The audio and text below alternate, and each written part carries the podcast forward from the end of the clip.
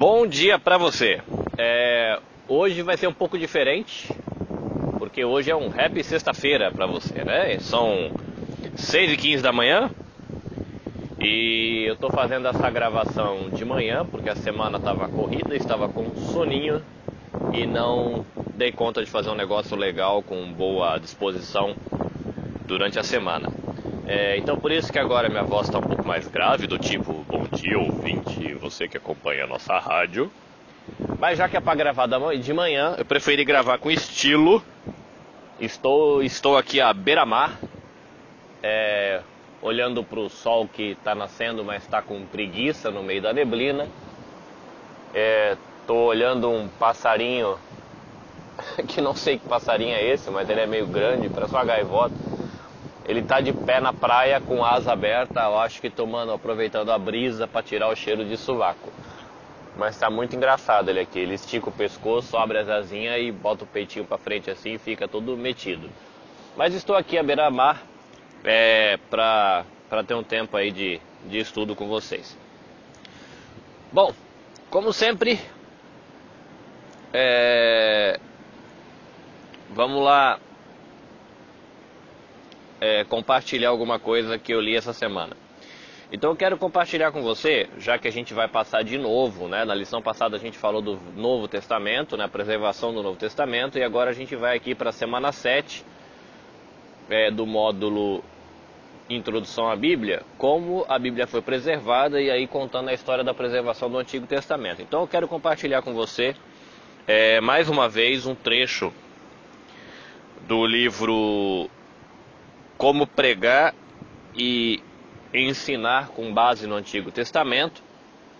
E é uma, um trechinho do capítulo Antigo Testamento, Cristo e frutos do Evangelho. É, nesse livro ele fala, o cara, ele trabalha, o autor ele trabalha com a importância do Velho Testamento. E depois eu cheguei numa parte do livro que ele está começando a dar dicas de como que você estabelece pontos de contato entre o Velho Testamento eu não sei, eu falei Novo Testamento antes? Acho que não, né? Então, é, a importância do Velho Testamento e como você estabelecer pontos de contato ou estabelecer pontes entre o Velho Testamento e o Novo Testamento.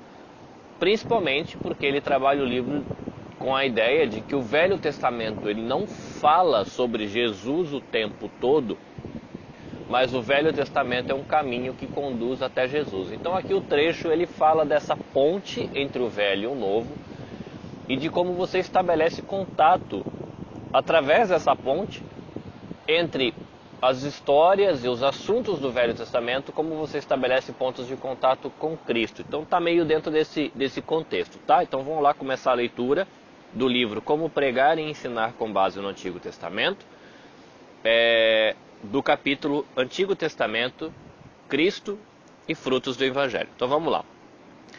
Quando nossa pregação apresenta a resposta que Deus quer, mas também mostra como nos encontramos longe dela, ou seja, longe dessa resposta que Deus quer, é nesse momento que devemos anunciar Cristo. A pregação fiel da Bíblia, e em especial a pregação do Antigo Testamento, deve produzir um formato, ou melhor, deve produzir um vazio no formato de Cristo uma sensação desesperadora de nossa necessidade da graça e do poder de Deus que só provém do Evangelho. Por essa razão, a pregação, aí eu, eu vou estender para é, o compartilhamento no, no tempo de, de, compartilhamento na igreja, ou é, a sua aula na escola dominical, ou o seu ensino é, no grupo Cares ou o seu compartilhamento no tempo de família no grupo Cares. Né? Então, por essa razão, esses momentos que você expõe a, a mensagem com base no Antigo Testamento, ela deve ser centrada no Evangelho.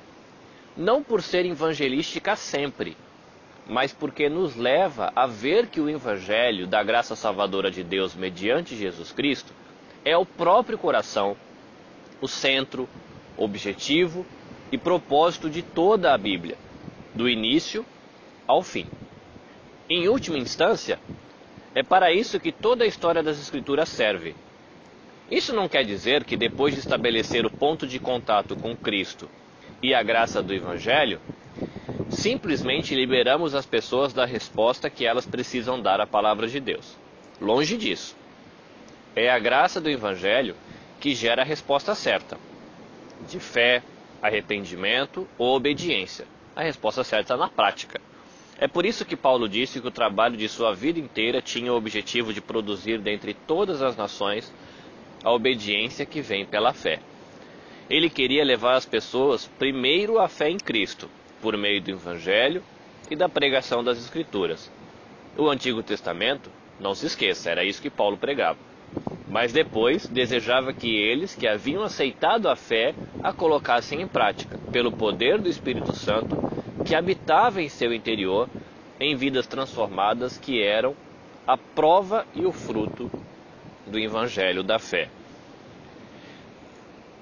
É, esse trecho ele está incluído num, na, numa parte do capítulo que ele, ele explica, né, que nem toda a Bíblia, né, como eu falei, o Velho Testamento ele está falando a respeito de Jesus. Então, Jesus é esse, como essa exposição fala, é, é o centro, é o objetivo.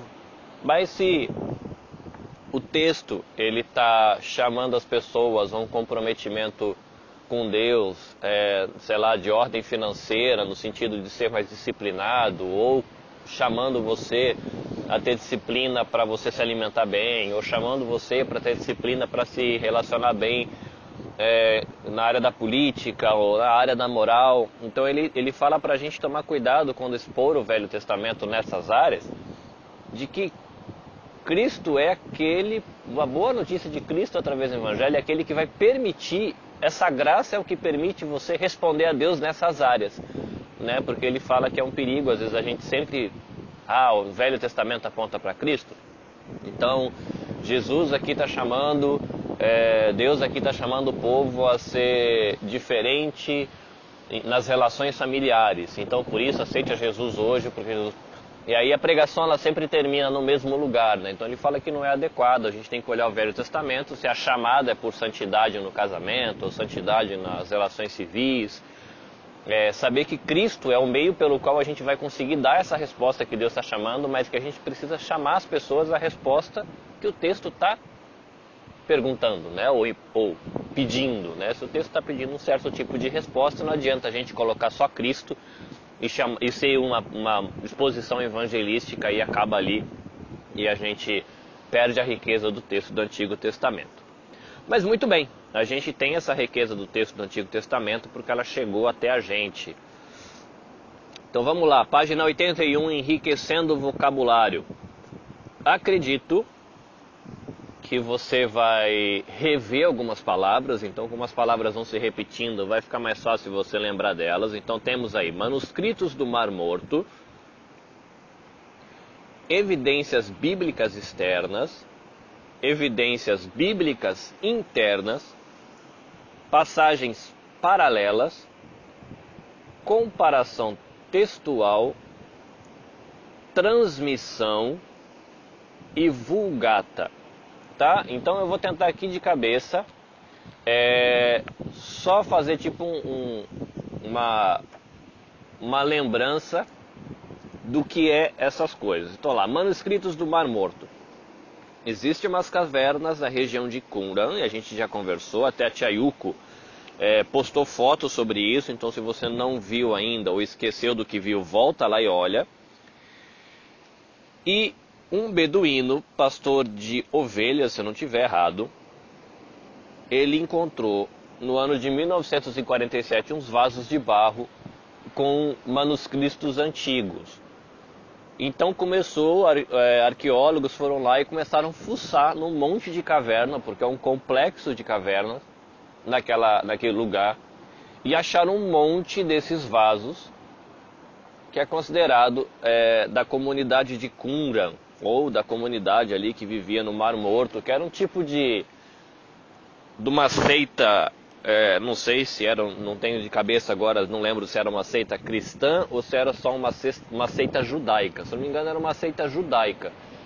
E eles se consideravam remanescente, fiel, então eles se separaram do povo, foram viver numa região e eles tinham ali, é, nesses manuscritos dos Mar Mortos, várias copas de textos bíblicos, livros inteiros e alguns outros escritos. Então, é, os arqueólogos eles fuçam nesses escritos, estudam. Tem muita coisa que está sendo, parece que ainda trabalhada, porque é muito fragmento, né? O, o pergaminho, né? Que é, era muito bom de escrever, mas era uma folha. É, ele despedaçou. Então tem muito, eles estão juntando quebra-cabeça de muita coisa, mas ali eles conseguem saber um pouco do que, que o povo acreditava, qual era a visão política, espiritual, qual eram as, os costumes, um monte de coisa daquele povo lá. Mas lá a gente tinha, é uma, é, foi achado em 1947, mas são textos muito antigos. Então a pergunta que sempre existiu foi: será que as cópias que a gente recebeu, lembrando que a gente tem cópia de cópia de cópia de cópia de cópia, e a gente falou uma vez já em algum estudo atrás do perigo da gente cometer erros de copista, né? Então o cara pula um versículo, troca uma letrinha, erra uma alguma coisinha. E a pergunta que se tinha será que os textos que a gente tem hoje são realmente é, próximos ou quanto próximos é, do, do, texto original, né? Do é, autógrafo, que é a palavra que se diz para o texto que foi escrito pela pessoa que escreveu mesmo. Então, é, e a gente só tem manuscritos da época de Cristo já, então 200 anos depois de Cristo, 300, sei lá, alguma coisa assim. E nesses manuscritos do Mar Morto, eles encontraram textos e documentos de 150, 200, 300 anos antes de Cristo. É, isso foi muito bom, porque aí quando você começa a comparar com o que a gente tem hoje, se percebe que as diferenças são minúsculas e você vê a riqueza da preservação e vê como é fiel. Né? O mais importante, que sempre é citado nesses manuscritos do Mar Morto, é porque se tem uma cópia do profeta Isaías completa. Né? Tem muita coisa que está incompleta, mas a cópia de Isaías está completa e ela é praticamente idêntica à que a gente tem hoje. Né? Então é muito interessante. E aí quando você vai falar sobre preservação, a gente vai para a segunda palavra aí dos nossos termos chaves a gente tem as evidências bíblicas externas.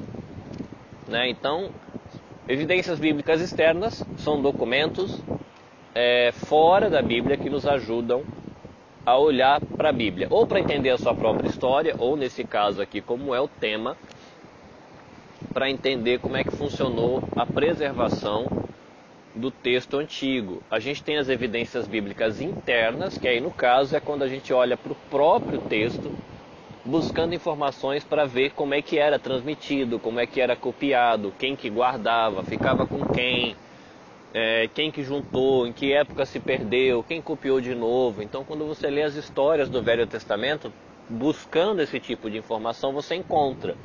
Né? Os profetas guardavam os livros proféticos, o rei guardava a cópia da lei, né? Depois tinha outras coisas como os salmos, provérbios, sei lá, que ficava na mão do pessoal que estava no templo. Então ali você vê quem que está preservando, copiando, cuidando é, dessas cópias. Passagens paralelas. São passagens que se repetem. A gente ouve muito de falar passagem paralela quando a gente está falando da história de Jesus. Falar, ah, essa, essa passagem na, na, da, do texto de Marcos, existe uma passagem paralela no Evangelho de Mateus. Né? Então são duas passagens que falam a mesma coisa. Né? Então tem nos evangelhos, às vezes, a narrativa paralela, mas que não é o texto idêntico, mas existem passagens que são textos idênticos, isso no Novo Testamento. E no Velho Testamento também acontece, e ele vai citar isso é, dentro desse capítulo, porque, por exemplo, se você tem, faz de conta os salmos, sendo guardado pelos músicos do templo, os levitas, né? E mais especificamente, né, os músicos eram os coatitas, se eu não estiver enganado, a família de É, e aí você tem é, os profetas guardando uma outra parte do texto, e depois um pessoal, os sacerdotes do templo guardando outro texto. E você encontra uma passagem paralela e as duas são iguais, né?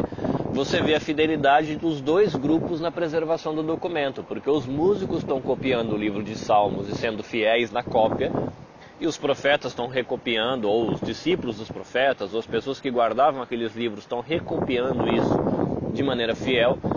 Então, é, essas passagens paralelas e passagens paralelas de livros que foram guardados por grupos diferentes mostram como esse trabalho de preservação e de se guardar o texto foi é, minucioso, foi muito cuidadoso, né? Importante isso. Comparação textual é quando você pega dois textos de duas cópias diferentes, né? Então você tem hoje alguns livros que você tem, sei lá, dezenas de cópias, ou outros livros que você tem três, quatro cópias diferentes de regiões diferentes.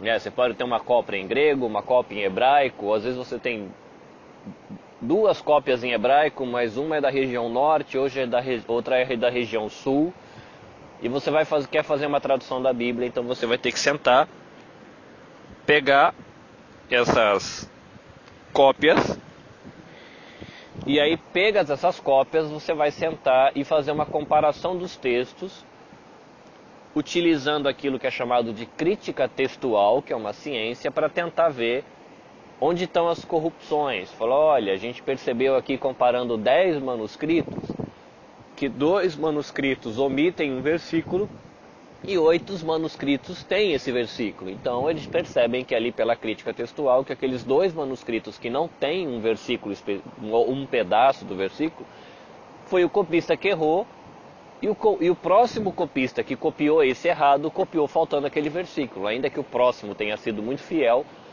ele deixou passar esse pedaço do versículo que ele não tinha né? Ou um nome que, sei lá, em vez de você escrever, não sei, é, sei lá, Renato, é, você escreve Norato e todas as cópias que vai daquele, dali para frente vai escrito Norato, né? Então, ah, o rei Norato. E aí, na verdade, falar, ah, o rei era japonês, né? Não, não é não, né? O rei era Renato, né? Mas não tem nem rei Renato na Bíblia, tá? Só tô aqui foi o primeiro, o primeiro nome fácil de trocar as letras que me veio na cabeça mas isso vai ajudar você a, a entender por que, é importante a crítica textual e para que, que se usa a, a comparação dos textos. E aí tem a parte, a outra palavra aí, a transmissão, que é onde o estudo ele vai conduzir você aí durante essas três páginas é, a ver como é que esses documentos chegaram até a gente, né? E foi copiado para que idioma, quem que guardou, na Idade Média, quem que fez, o que que aconteceu. Em termos de transmissão, é, eu acho que eu já dei essa dica, mas se eu não me engano, na Sociedade Bíblica do Brasil tem um texto dizendo da história da tradução da Bíblia em português. Então, a transmissão que ele está dizendo, perdão, dizendo aqui ele vai, o estudo ele vai até o hebraico, o grego e o latim, tá? Ele não vai passar daí. Então o latim está dois mil anos atrás. Então, para você ver como é que isso chegou até a gente, né? E no estudo passado chegou a falar de da tradução inglesa de, de, de Whitefield e outras pessoas lá. Então, para você ver como é que isso chegou em português, essa transmissão do texto chegou até a gente dá uma pesquisada na internet aí para você ver o tanto de gente que se envolveu, o trabalho que deu para a gente ter a Bíblia em nosso idioma, né? Hoje a gente compra a Bíblia com capinha colorida e acha que isso que é o que dá trabalho.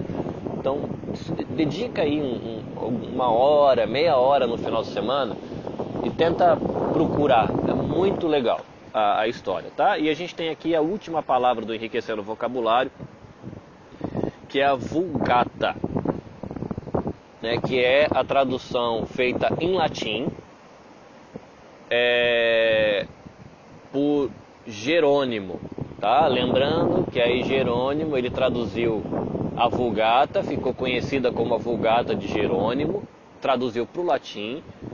É, o latim foi tido depois como uma, uma língua tipo santa, sacra da Igreja Católica Romana. É por isso que no Brasil a gente tinha missas em latim até algumas décadas atrás tá?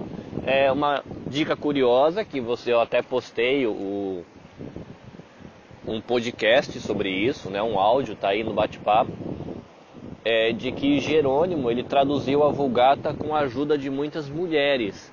Tá? Eram mulheres que conheciam o hebraico e boa parte da tradução que ficou conhecida como a Vulgata de Jerônimo não foi exatamente traduzido por ele, tá? Então é muito legal isso, sabendo o trabalho das mulheres, é do mesmo jeito que as mulheres abençoam a nossa igreja, é, abençoaram a gente na, na preservação e na transmissão aí do conteúdo da palavra do hebraico, tra traduzindo para o latim, que depois ajudou a gente também na, na história do, do texto do Antigo Testamento chegando até a gente, tá bom?